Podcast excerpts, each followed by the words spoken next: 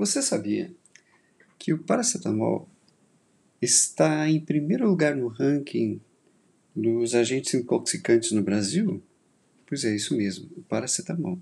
Esse medicamento que é dito como seguro, e se usado de forma correta, realmente é, que é empregado como analgésico antitérmico para crianças, para mulheres grávidas e para as pessoas acometidas de é, dor e hipertermia. Pois bem, qual é o problema disso? Por que que, ao mesmo tempo, um medicamento tão seguro pode ser tão letal e provocar morte em curto espaço de tempo?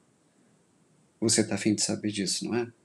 Então, fique conosco, fique na Tox News, que você vai obter maiores informações a respeito.